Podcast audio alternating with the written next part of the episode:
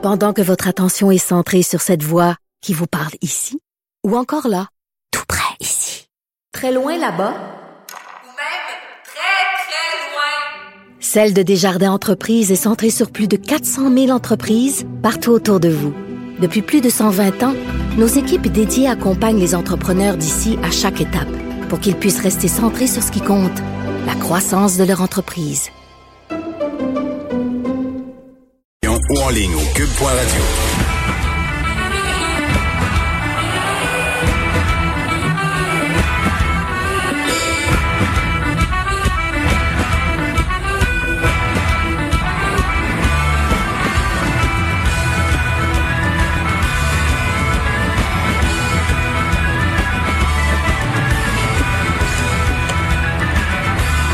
Ça, ça donne le goût de boire une bonne Guinness.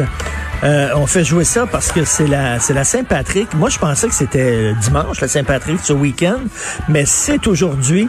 Alors, vous savez qu'aux deux semaines, je parle avec Guy Perkins, un grand lecteur d'essais qui vient nous parler des livres qu'il lit puis qui vient nous faire des suggestions. Et là, il veut nous parler d'un livre justement sur sur l'Irlande. Salut Guy. Hi, mate. Hi, mate. oui. Alors, c'est aujourd'hui la Saint-Patrick. Absolument, absolument. Euh, puis le 17 mars, c'est pas un hasard. Euh, ça correspond évidemment à Saint-Patrick, le, le, patron, le grand patron, le Saint-Patron des, euh, des, Irlandais. Le 17 mars correspond en fait à la date de son décès en l'an 461. 461?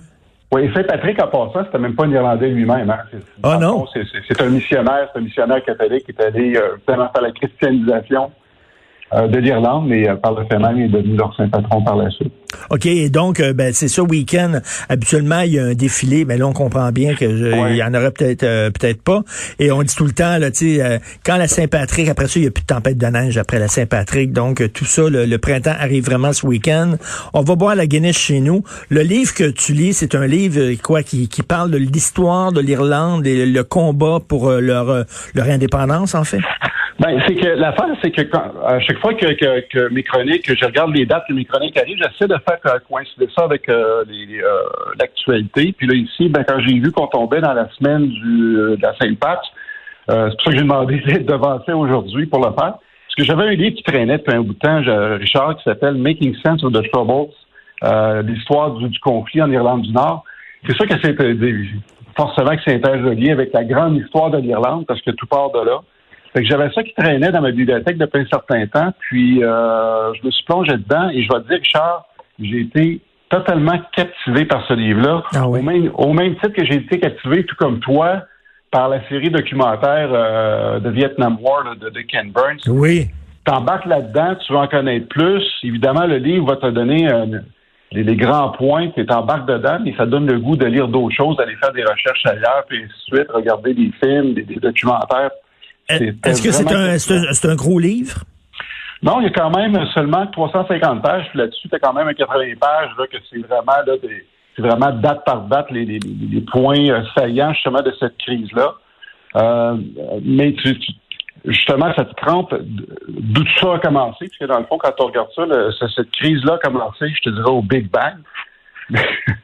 mais, mais, mais quand même, ça remonte. Là. C'est, c'est mais, mais, mais, mais, c'est, ça, ça, ça s'intitule Making Sense of the Troubles parce qu'on sait que la, la guerre civile larvée euh, qui est en Irlande, on appelait ça les troubles. Hein? On n'osait pas parler de guerre civile euh, en Angleterre. On parlait de ça, les troubles. Moi, est-ce que je me...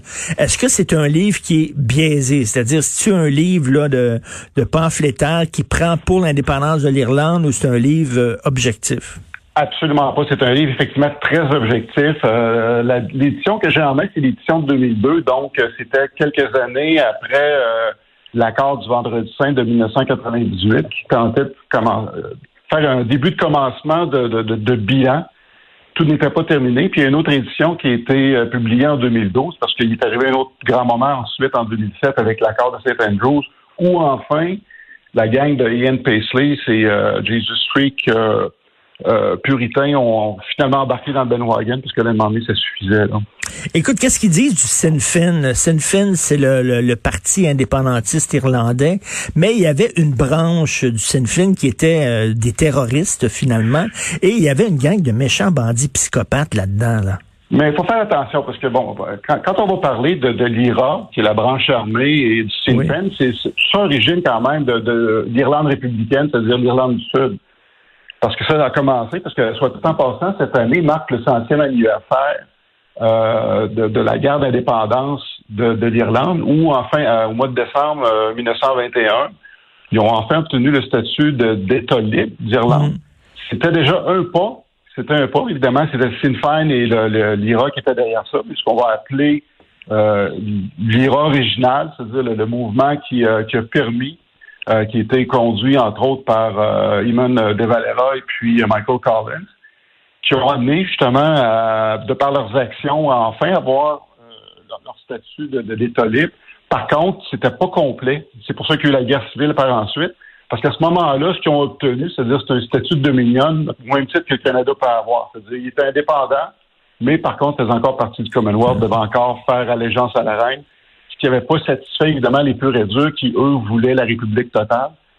Et puis, à peu près du même coup, à ce moment-là, évidemment, le Nord voyait les choses se, se, pointent parce qu'évidemment, la, la, majorité des protestants se retrouvaient au Nord. C'était des colons qui, qui provenaient de- du Nord d'Irlande, euh, de, l'Angleterre ou de l'Écosse, euh, c'était des puritains qui s'étaient installés dans le Nord de l'Irlande pour faire un genre de, de, de, de garnison, si on peut dire, là, pour euh, l'Angleterre dans le Nord de l'Irlande, qui était là depuis le 17e siècle.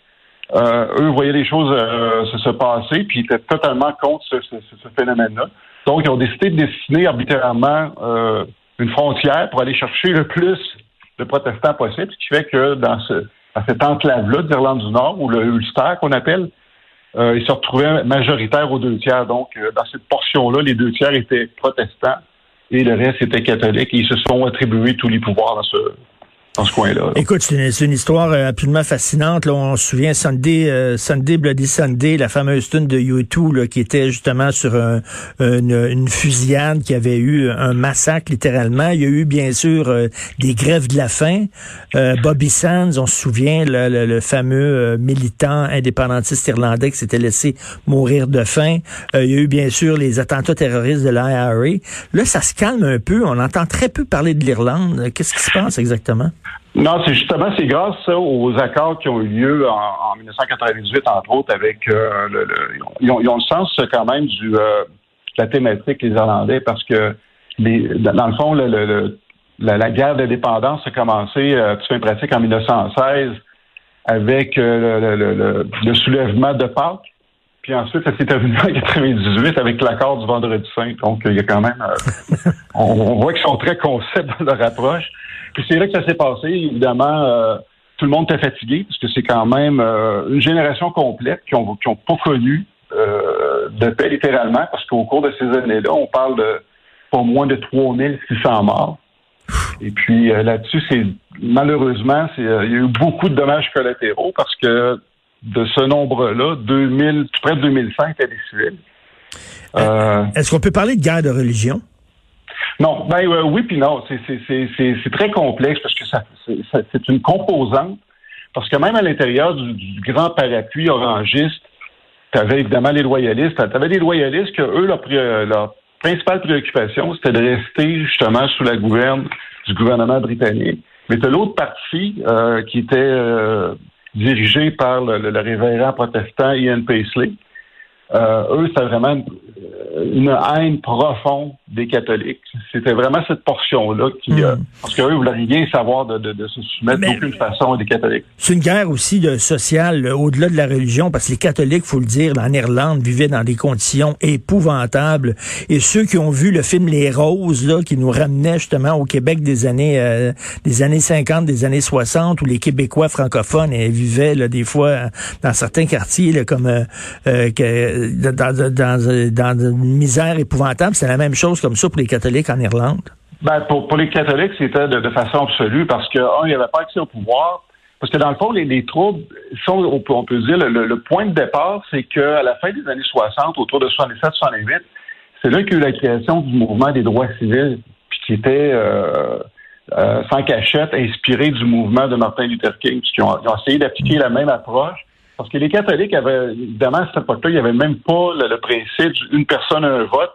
Parce que pour qu'une personne ait accès au vote, devait être propriétaire de terre ce qu'eux n'avaient pas, euh, ou encore occuper des professions libérales, ce qu'eux n'avaient pas accès non plus. Donc, euh, il n'y avait pas aucune façon, eux autres, d'intégrer le pouvoir. Heureusement, tu as eu le, Parti travailliste qui a pris le, que, travailler à leur côté pour, pour travailler à avoir des droits pour eux. C'était vraiment comme un genre de forme d'apartheid, il faut le dire euh, comme ça. Là.